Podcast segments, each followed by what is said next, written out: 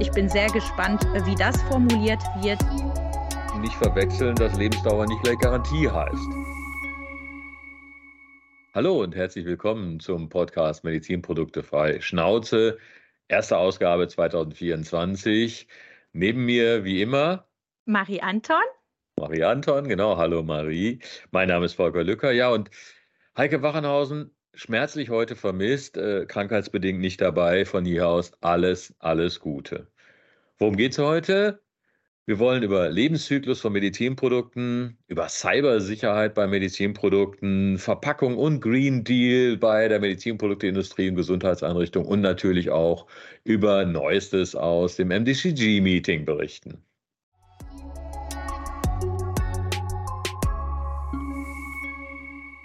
Wie immer starten wir mit der Rubrik Neues im Schnelldurchlauf. Ich darf mit der Veröffentlichung Mitte Oktober letztes Jahres der MDCG-Leitlinie 2023-4 anfangen. Diese Leitlinie betrifft die Fälle, in denen die Hardware oder die Hardware-Komponente, die das Datenerfassungselement enthält, zu einem Medizinprodukt oder zu einem Zubehör eines Medizinprodukts wird. Und diese Leitlinie regelt die spezifischen rechtlichen Anforderungen und Konformitätsbewertungsverfahren für solche Produkte. Ja, im Oktober ebenfalls eine delegierte Verordnung 2023-2197 der Kommission und zwar zur Zuweisung von UDI für Kontaktlinsen, für eine ganz spezifische Produktgruppe. Warum macht man das? Man hat erkannt, dass Kontaktlinsen einfach so vielschichtig sind, dass wenn die alle eine einzelne Basis-UDI kriegen, also eine Menge an UDIs entsteht und deswegen hat man eine Ausnahme geregelt und eine Master-UDI für derartige Kontaktlinsen mit dieser Verordnung aus der Taufe gehoben. Vielleicht gibt es das ja auch bald für mehrere Produktarten. Ein Monat später, im November letztes Jahres, hat die Europäische Kommission die aktualisierte Umfrage zur Erhebung der benannten Stellen über Bescheinigungen und Anträge bezüglich der MDR und der IVDR veröffentlicht. Wir haben das äh, verglichen mit der Version aus Juni letztes Jahres und man merkt, dass hier eine deutliche Zunahme der Anträge und der MDR-Bescheinigungen vorliegt. Die Auswertung gibt weiterhin einen Überblick über die Zeit bis zum Ausstellen eines Zertifikats. Bei 40 Prozent der Einreichungen dauert es 13 bis 18 Monate. Ja, ebenfalls im äh, Dezember zwei neue MDCG-Leitlinien, 223.5 und 223.6. Und die beschäftigen sich mit diesen fiktiven Medizinprodukten, also mit denen, die im Anhang 16 der MDR aufgelistet sind, die ja keine medizinische Indikation haben. Und die Problematik ist, habe ich keine klinische, äh, keine medizinische Indikation, habe ich eben auch keine echten klinischen Daten. Wo nehme ich die Daten her? Und diese beiden Leitlinien sollen ein bisschen helfen, wo ich Äquivalenzdaten vielleicht aus parallelen Medizinprodukten hernehmen kann. Kurz vor Weihnachten dann eine weitere MDCG-Leitlinie, MDCG 2237. Das ist die Leitlinie über Ausnahmen von der Verpflichtung zur Durchführung klinischer Prüfung. Artikel 61 MDR sagt ja gerade für Klasse 3 und Implantate, dass auf jeden Fall eine klinische Prüfung obligatorisch ist. Es gibt ein paar innovative Ausnahmen dafür, die aber sehr abstrakt formuliert sind. Und dieses neue MDCG-Dokument versucht, ein wenig zu erläutern, wann denn dann entsprechende Ausnahmen greifen. Ende Dezember letztes Jahres wurde eine neue, neuere Version der Übersicht über die Anträge auf Benennung als benannte Stelle gemäß der MDR und der IVDR veröffentlicht. Im Vergleich mit der Version von Oktober, die wir im letzten Podcast vorgestellt hatten, ist der neuen Präsentation zu entnehmen, dass eine weitere MDCG-Stellungnahme abgegeben drei Notifizierungen akzeptiert und vier weitere Notifi Nando-Notifizierungen veröffentlicht worden sind. Also das bedeutet, acht weitere Konformitätsbewertungsstellen befinden sich in der finalen Phase der Benennung im Rahmen der MDR. Und mit Stand vom 18. Januar 2024 sind insgesamt 43 Konformitätsbewertungsstellen als benannten Stellen nach der MDR benannt. Seit dem letzten Podcast sind also drei weitere benannte Stellen hinzugekommen. Und jetzt eine letzte Information in unserer Rubrik Neues im Schnelldurchlauf. Die Veröffentlichung von Team NB, das ist der Zusammenschluss der benannten Stellen auf europäischer Ebene, eines Positionspapiers im Dezember 23 zur Lebensdauer von Medizinprodukten. Das ist ein sehr wichtiges Thema. Der Begriff ähm, Lebensdauer von, von Medizinprodukt wird äh, nicht in der MDR definiert, obwohl es an mehrere Stellen angewandt wird. Volker, du hast sicherlich äh, dir diese Leitlinie angeschaut. Ja, klar, das ist natürlich ganz wichtig. Also wichtig ist ja erstmal, dass natürlich eine Leitlinie, die natürlich so Soft Law ist, wie es nur soft sein kann, weil das Team MB ist ja gesetzlich nicht äh, berechtigt. Aber trotzdem spannend, dass Sie sich mit dem Thema auseinandersetzen, weil wie du gesagt hast, ganze 16 Mal taucht in der MDR der Begriff Lebensdauer oder Lebenszyklus auf ohne eine Definition. Ne? Wir haben ja wirklich über 70 Definitionen in der MDR, aber Lebensdauer oder Lebenszyklus wird gar nicht definiert. Inhalt Lebensdauer ist deswegen entscheidend, weil dieser Lifecycle Approval bei der MDR ja eine ganz wichtige Rolle spielt. Die Medizinprodukte sollen ja über den Lebenszyklus, also über die Dauer, über die Existenz hinaus beobachtet werden mit diesem Marktbeobachtungsbereich. Aber man darf dann natürlich auch nicht verwechseln, dass Lebensdauer nicht gleich Garantie heißt. Dazu gibt natürlich auch hier das Team MB an der einen oder anderen Stelle schon auch äh, einen Hinweis, dass Lebenszeit und echte Nutzbarkeit ein Unterschied ist, oder? Ja, was ich total spannend finde in diesem Positionspapier von Team NB, ist, dass für jede Kategorie von, von Produkten Beispiele gegeben werden ähm, und äh, die Erläuterungen von Team NB ähm, zur Definition von Lebensdauer gegeben wird, weil wie du gesagt hast, ähm, hängt es auch vom Typen von Produkt ab. Äh? Ob man von einem Softwareprodukt spricht oder ein implantierbares Produkt, kann das Lebensdauer dann ist nicht derselbe.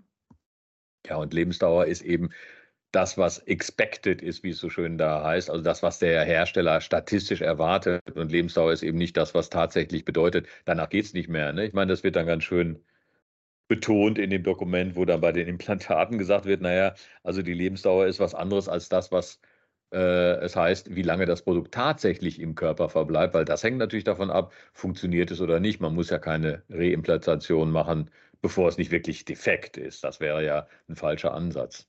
Also wichtig, Lebensdauer ist auf jeden Fall ein ganz, ganz wichtiges Thema in der MDR. An vielen Sachen muss in der Gebrauchsanweisung UDI muss während der Lebensdauer erkennbar sein. Äh, und deswegen ist es sicherlich hilfreich, wenn hier mal versucht wird, die Lebensdauer zu definieren.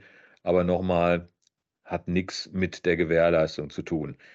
Ja, Lebensdauer fängt ja immer an mit Beginn, mit Geburt und äh, spannend deswegen ein Thema, was bei uns immer noch nicht ins Leben gekommen ist, nämlich Eudamed. Was gibt es denn da Neues eigentlich? Ja, da habe ich neue Informationen dazu, weil ähm, du hast auch sicherlich gehört, äh, Volker, dass das Modul für die klinischen Prüfungen und Leistungsstudien momentan noch nicht fertig ist. Und bisher kann Eudamed gemäß Artikel 3, äh, 34 der MDR erst dann für voll funktionsfähig erklärt werden, wenn alle sechs Module funktionsfähig sind. Wir hatten eine Sitzung der Koordinierungsgruppe Medizinprodukte am 20. Dezember letztes Jahres, in der die Europäische Kommission mitgeteilt hat, dass Artikel 34 der MDR geändert werden solle um die Freigabe von auditierten und für funktionsfähig erklärten Modulen zu ermöglichen. Das ist neue, so, wie wir jetzt in Deutschland schon haben. Ne? Also in Deutschland haben wir ja ein Modul äh, schon anwendbar, Krafterklärung des Bundesministeriums. Genau wie du das äh, gesagt hast, Volker, äh, der neue Wortlaut von Artikel 34 der MDR soll mehr Flexibilität ermöglichen eigentlich. Das Modul für die klinischen Prüfungen und die Leistungsstudien verzögere momentan die Freigabe von Eudamed und das soll unbedingt jetzt verhindert werden. Ähm, dazu gehört auch noch eine en Anpassung der Übergangsfristen in Hinsicht auf Verpflichtungen und Anforderungen, die sich auf Eudamed beziehen. Zu, zu dem Thema wird äh, ein Vorschlag der Europäischen Kommission äh, noch in diesem Monat, im Januar, erwartet. Ich bin sehr gespannt, wie das formuliert wird ähm, und welche Module für voll funktionsfähig erklärt werden. Ja, und wenn wir äh, sehen, dass der EU-Gesetzgeber mit den eigenen Datenbanken irgendwie noch nicht so ganz klar gekommen ist, ist er doch auf anderer Seite schon aktiv geworden, was IT angeht und hat schon mittlerweile die zweite Richtlinie zum Netz- und Informationssicherheit oder auch Cybersicherheit genannt, 2022-2555 erlassen. Auch ein spannendes Thema für Medizinproduktehersteller. Und Zugeschaltet habe ich jetzt äh, Frau Miriam Schuh. Frau Miriam Schuh ist auch Rechtsanwältin bei den Rechtsanwälten Reusch im Büro Saarbrücken tätig und beschäftigt sich auch unter anderem gerade um solche IT, um solche IT-Aspekte. Hallo, Frau Schuh. Ja, hallo in die Runde. Schön, dass ich dabei sein darf. Ja, wir freuen uns auch, Frau Schuh. Und Frau Schuh hat äh, einen Artikel in der neuen MPJ gemacht, genau zu dieser Richtlinie. Und äh, weil wir das so spannend fragen, einfach ein paar Fragen dazu. Was mich so umgetrieben hat, ist, Cybersicherheit, ist das überhaupt so ein Thema, dass man das unbedingt jetzt auch noch wieder gesetzlich von europäischer Seite regeln musste? Was meinen Sie? Ja, gut. Äh, wir kennen den Gesetzgeber. Was immer man äh, gesetzlich regeln könnte, wird dann auch geregelt. Ja, in diesem Kontext aus meiner Sicht durchaus äh, zu Recht. Es geht im weitesten Sinne um den Schutz sensibler Daten, und zwar sowohl von Bürgerinnen und Bürgern als auch von staatlichen Einrichtungen. Und letzten Endes müssen wir uns immer vor Augen halten, wenn es um das Thema Cybersicherheit bzw. Cyberkriminalität geht, dann ähm, haben wir sehr schnell ein sehr, sehr großes äh, Bild, ein sehr großes Ganzes. Wirtschaftliche Stabilität hängt davon ab, weil äh, Unternehmen, die digitale Systeme nutzen, wirtschaftlich geschädigt werden können durch Cyberangriffe. Wir müssen an äh, kritische Infrastrukturen denken, Stromnetze, Wasserversorgung, äh, you name it.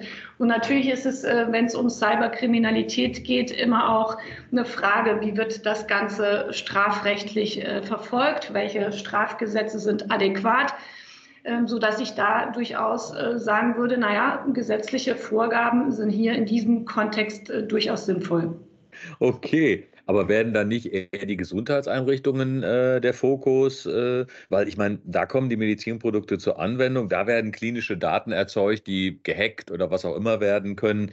Liegt der Schwerpunkt auf dem Bereich Gesundheitseinrichtungen oder eher auf dem Bereich Hersteller? Das ist äh, total richtig. Ähm, die Gesundheitseinrichtungen äh, sind da mit gemeint. Ähm, die NIS-2-Richtlinie adressiert äh, so, sogenannte Sektoren. Sektoren, die aus Sicht äh, des europäischen Gesetzgebers besonders im Fokus von Cyberangriffen stehen können und insofern dann auch ähm, als besonders schutzwürdig angesehen sind.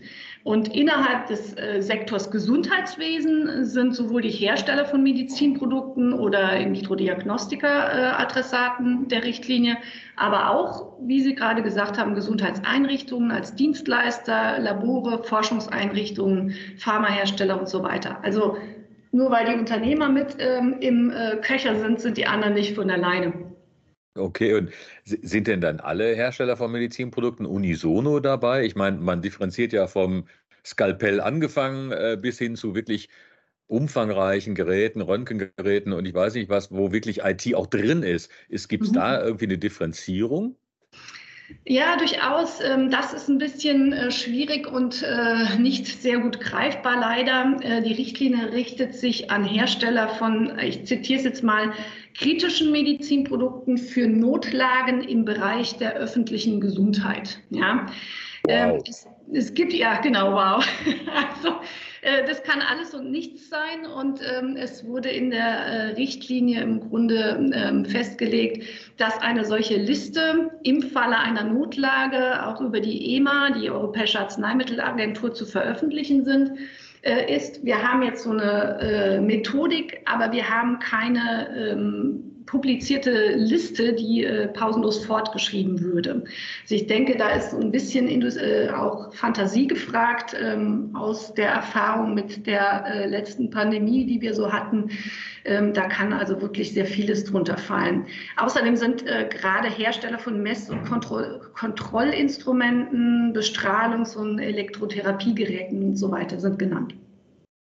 Okay, das heißt also, der Fokus liegt jetzt nicht darauf, wie groß ist das Unternehmen, wie viel IT hat das Unternehmen, auch wenn es Skalpelle herstellt, sondern was für ein Produkt wird dann nachher äh, äh, produziert? Genau, genau. Okay. Also okay. Die, die Unternehmensgröße ist ähm, durchaus ähm, nicht äh, irrelevant. Ähm, wir sind in einer Situation, in der Kleinst- und Kleinunternehmen per se ausgenommen sind vom äh, Regelkreis dieser Richtlinie. Das sind also solche Unternehmen, mit weniger als 50 Beschäftigten, sofern ihr Jahresumsatz nicht mehr als 50 Millionen beträgt. Allerdings gibt es dann auch schon wieder ähm, Rückausnahmen von der Ausnahme. Das heißt, man ist als Unternehmen ähm, auf der sicheren Seite, wenn man erstmal die eigene Betroffenheit wirklich prüft.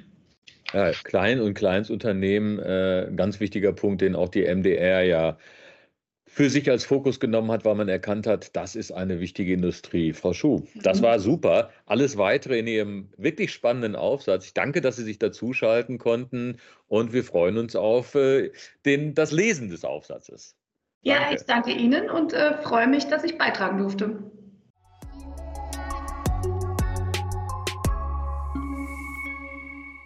Gut, KMUs stehen ja wirklich im Fokus bei der MDR. Wie gesagt, äh, hilft man denen denn jetzt irgendwie mit weiteren Übergangsfristen? Du hast eben vom MDCG-Meeting berichtet, Marie. Gibt es da noch weitere Überlegungen äh, neben Eudamed-Verlängerung? Genau, während der letzten MDCG-Sitzung am 20. Dezember letztes Jahres haben wir noch weitere Informationen äh, erhalten. Ende letzten Jahres haben tatsächlich einige Mitgliedstaaten ihre Befürchtungen hinsichtlich einer schlechten Versorgung der Patienten sowie auch der Unattraktivität des europäischen Marktes an die Europäische Kommission adressiert und die Europäische Kommission hat jetzt entschieden, erneut im Rahmen der MDR und IVDR tätig zu werden. Bezüglich der MDR habe ich vorher von der Änderung von Artikel 34 äh, gesprochen. Geplant ist ebenfalls ähm, eine Änderung der IVDR und diesmal bezüglich äh, ihrer Übergangsbestimmungen nach einem gestaffelten Ansatz basierend auf Risikoklassen mit der Festlegung von Bedingungen und das wird normalerweise nach dem Modell der Verordnung äh, 2023 6, äh, 607 erfolgen, wie für die MDR. Das also Problem, okay, was. So, so ähnlich wie bei 120 Absatz 3, A, genau. 3b, 3c, 3e, 3f und so weiter. Genau so soll das erfolgen. Das Problem, was wir jetzt haben, ist, dass die strukturellen Probleme der MDR und der IVDR mit diesen Änderungen nicht gelöst werden können. Und da hat die Europäische Kommission uns darüber informiert, dass sie ähm, schon jetzt mit einer Identifizierung der Grundursachen ähm, angefangen hat für eine äh, Evaluierung wie geplant äh, der MDR und der IVDR in 2027. Ja, 2027, da haben wir erstmal die Wahlen des Parlaments, eine neue Kommission, da fließt eine Menge Wasser den Rhein runter, wie man so schön hier im, im Rheinland sagen würde. Gut, dann gibt es ja auch noch andere Themen wie Green Deal etc., auch eins der wesentlichen Punkte, die äh, sich die Kommission auf die Fahne geschrieben hat. Ein anderes wichtiges Thema, welches neue Herausforderungen für Hersteller von Arzneimitteln und Medizinprodukten mit sich bringt, ist die Überarbeitung der Verpackungsverordnung. Dazu haben Dr. Elmar Kroth, Geschäftsführer beim Bundesverband der Arzneimittelhersteller BAH, und Dr. Dennis Stern, Referent für Umwelt und Nachhaltigkeit beim BAH, einen sehr interessanten Beitrag im MPJ geschrieben. Ich darf heute beide Autoren in unserer Runde ganz herzlich begrüßen. Ich fange kurz an. Was ist das Ziel der Verpackungsverordnung, Elmar? Ja, wichtige Frage. Die Verpackungsverordnung ist zunächst mal ein ganz wichtiges Element im Rahmen des sogenannten Green Deals, des Grünen Deals der Europäischen Kommission. Zur Erinnerung, äh, die großen Ziele dieses Green Deals sind zum einen eine Reduktion der Treibhausgasemissionen um immerhin 55 Prozent bis 2030 und zum anderen das Erreichen der Klimaneutralität bis 2050. Der Verpackungsbereich ist für die Erreichung dieser Ziele ganz, ganz wichtig. Warum? Derzeit werden rund 40 Prozent der in der EU verwendeten Kunststoffe und sogar 50 Prozent des verwendeten Papiers für die Herstellung von Verpackungen verwendet. Folgerichtig besteht auch der Siedlungsabfall zu mehr als einem Drittel aus weggeworfenen Verpackungen, die dann überwiegend verbrannt und damit äh, werden und damit enorme Mengen an Treibhausgasen freisetzen. Nach den Vorstellungen der EU-Kommission sollen nun bis 2030 alle in der EU verwendeten Verpackungen recyclingfähig werden. Damit soll das bisherige System, mehr oder weniger Ex und Hop, in eine Kreislaufwirtschaft überführt und so der Ressourcenbedarf im Verpackungsbereich massiv reduziert werden. Das sind beeindruckende Zahlen, die du gerade erwähnt hast. 40 Prozent der in der EU verwendeten Kunststoffe und sogar 50 Prozent des Papiers werden für die Herstellung von Verpackungen verwendet. Und parallel hat man das Ziel der Klimaneutralität bis 2050. Was ist vorgesehen, um dieses Ziel zu erreichen? Ja, die Ziele werden sicherlich nicht einfach zu erreichen sein. Grundsätzlich äh, ist es das Ziel, die meisten Verpackungen, also beispielsweise Kunststoffverpackungen um Kosmetika, um Nahrungsmittel, die in der EU in Verkehr gebracht werden, ab dem 1. Januar 2030 zu mindestens 70 Prozent recyclingfähig zu machen. Verpackungen, die diese Anforderungen nicht erfüllen, dürfen dann nicht mehr auf den Markt gebracht werden. Die Recyclingfähigkeit wird damit zu einem ganz entscheidenden Kriterium für den weiteren Marktzugang in Europa. Zumal auch diese Anforderungen für Importeure gelten. Also nicht nur für die Unternehmen, die in der Europäischen Union herstellen, sondern auch für Importeure aus, dem, aus Drittstaaten. Außerdem gibt es noch dezidierte Vorgaben zur Verwendung von Rezyklat für die Herstellung der Verpackungen. Alle diese Vorgaben stellen für die Hersteller und Inverkehrbringer von Verpackungen und damit auch von Produkten, die so verpackt werden, große Herausforderungen dar. Zumal ganz wichtige Detailregelungen, die wir ja bräuchten, um uns darauf vorzubereiten, erst zu einem späteren Zeitpunkt von der EU-Kommission in Form sogenannter delegierter Rechtsakte bekannt gemacht werden. Also das erschwert uns tatsächlich, uns hier entsprechend gut vorzubereiten. Du hast von Verpackungen von Kosmetika und Nahrungsergänzungsmitteln gesprochen. Wie sieht es eigentlich bei den Verpackungen von Medizinprodukten und Arzneimitteln aus? Sind diese eingeschlossen?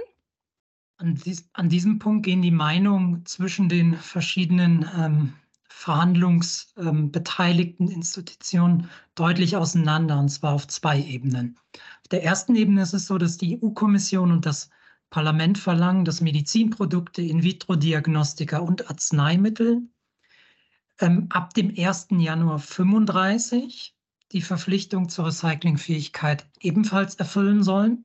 Das heißt, fünfjährige fünfjährige längere Übergangsfrist. Ähm, der Rat hingegen schlägt eine vollständige Ausnahme von Medizinprodukten sowie Arzneimitteln und In-vitro-Diagnostika vor. Ähm, auf der zweiten Ebene sehen wir weitere Unterschiede.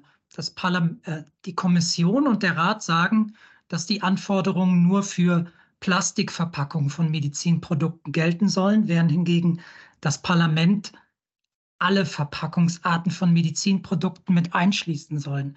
Idealerweise wäre es so, dass die Ausnahme des Rates umgesetzt wird, gleichzeitig man sich aber auch darauf einigen würde, dass sich die Parlamentsmeinung durchsetzt und nicht nur Plastikverpackungen, sondern wie auch bei Arzneimitteln alle Materialtypen von Medizinprodukten eben in diese Ausnahme inkludiert werden.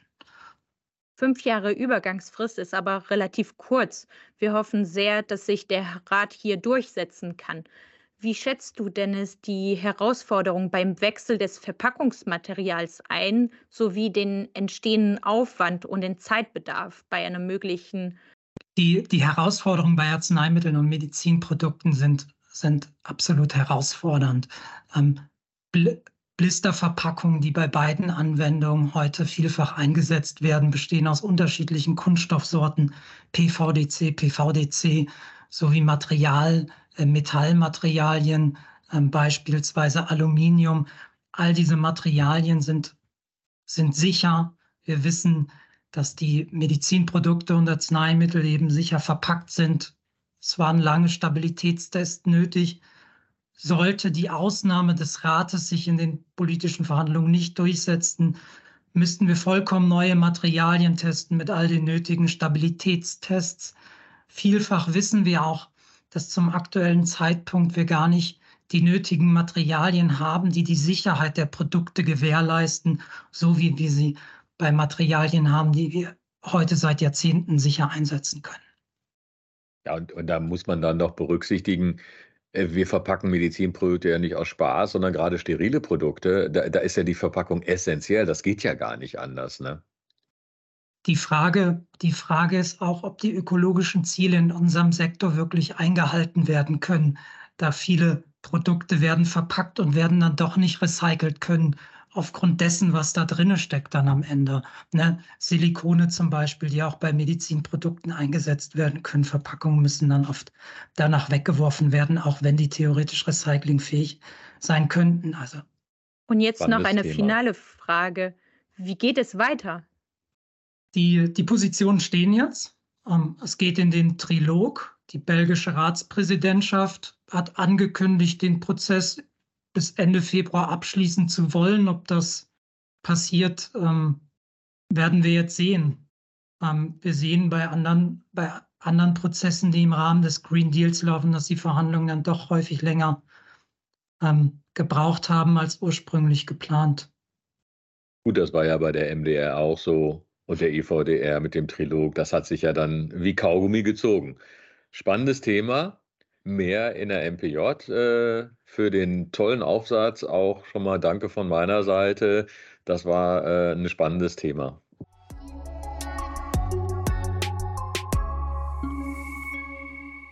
Ja, und was wir natürlich nicht, nicht vernachlässigen dürfen, auch noch ein spannender Artikel in der neuen Ausgabe mit dem MPJ von äh, Frau Kraus-Laut und Dr. Geisler, beides Behördenvertreter. Ähm, und es geht um klinische Prüfungen und viel mehr gesagt, geht es vor allen Dingen um Probleme mit den klinischen Prüfungen. Da gab es im Juni letzten Jahres von den Behörden in München organisiert eine Konferenz, wo unter anderem Juristen natürlich beteiligt waren, aber auch Mediziner beteiligt gewesen sind, Mitglieder von Ethikkommissionen und wo so ein bisschen diese Widerstreitigkeit bei klinischen Prüfungen, wann habe ich eine förmliche klinische Prüfung, wann habe ich eine ähm, gesonderte klinische Prüfung, wann habe ich eine sonstige klinische Prüfung, wann bin ich aus dem regulatorischen Bereich der Genehmigung raus, sehr kontrovers und spannend diskutiert worden ist. Und Frau Kraus-Laut und Frau Giesler ist zu danken, die haben das nochmal anhand von einigen Beispielen sehr, sehr schön zusammengefasst. Ja, was wollen wir noch berichten in der Kürze der Zeit, Marie? Ja, was ich äh, spannend fand bei dem Artikel äh, zu den klinischen Prüfungen, es sind viele Probleme, die ungelöst bleiben. Und das haben wir auch in andere Felder ähm, im Rahmen der, der MDR, unter anderem im Abgrenzungsbereich, weil die MDCG-Leitlinie 2022-5 hat leider nicht für ähm, Klarheit gebracht, sondern es sind tatsächlich weitere Probleme, ähm, die bestehen bleiben. Ich habe von, von einem Urteil, äh, Volker, gehört. Kannst du vielleicht dazu berichten zum Thema Abgrenzung? Ja, klar. Wir haben auch wieder Urteile, auch im MPJ, und auch, du sprichst es an. Bundesverwaltungsgericht hat äh, das, was im Januar der EuGH als Vorabentscheidung bei der Abgrenzung Arzneimittel-Medizinprodukte hatte, da ist er ja zu der Idee gekommen, es könnte ein Präsentationsarzneimittel sein. Das hat das Bundesverwaltungsgericht jetzt äh, am 14. Oktober, September aufgegriffen. Das Urteil haben wir da. Eine spannende Geschichte für die stofflichen Medizinprodukte auf jeden Fall. Was haben wir noch? Wir haben noch äh, ein Urteil vom BGH, was ich auch ganz spannend finde, über Produkthaftung. Produkthaftung ist ja auch mit dem EuGH-Urteil von 2015 war es, glaube ich, wo der EuGH mal gesagt hat, naja, also bei Implantaten, Herzschrittmacher, Defibrillatoren, da muss man sehr vorsichtig sein, wenn da schon eine Serie eine höhere Ausfallrate hat, dann ist die ganze Serie fehlerhaft und dann sind die ganzen Produkte der Serie quasi der Produkthaftung unterworfen. Das ist natürlich ein ziemliches Fass ohne Boden für viele Hersteller. Und das hat der BGH jetzt ein bisschen einreduziert bei entsprechenden Hüftendoprothesen. Auch eine spannende Entscheidung, auch sicherlich wegweisend in dem Bereich. Und äh, das OLG Hamburg hat sich zum Schluss im einstweiligen Verfügungsverfahren über Software nochmal Gedanken gemacht und über die Auslegung der Regel 11 der MDR. Das ist auch spannend. Frage, wann ist eigentlich eine Software zur Diagnose 2a oder 2b? Wann habe ich vitale Parameter, die da detektiert werden? Auch alles ohne weitere Definition der MDR, schwer zu fassen. Das OLG Hamburg hat sich hier mal versucht, man muss wirklich sagen, versucht an einer entsprechenden Abgrenzung. Also auch wichtig, wichtige Entscheidungen wieder im MPJ alles nachzulesen. Ja, es bleibt uns leider nicht viel Zeit äh, übrig. Wir, haben viel, wir hatten heute viele Themen angesprochen, die spannend waren, hatten auch sehr interessanten Gäste zu unserer Runde eingeladen. Ich freue mich sehr auf den nächsten Podcast und wünsche allen viel Spaß beim Lesen unserer Ausgabe. Ja, ich freue mich auch und freue mich, euch wiederzuhören. Bis dann. Ciao. Tschüss.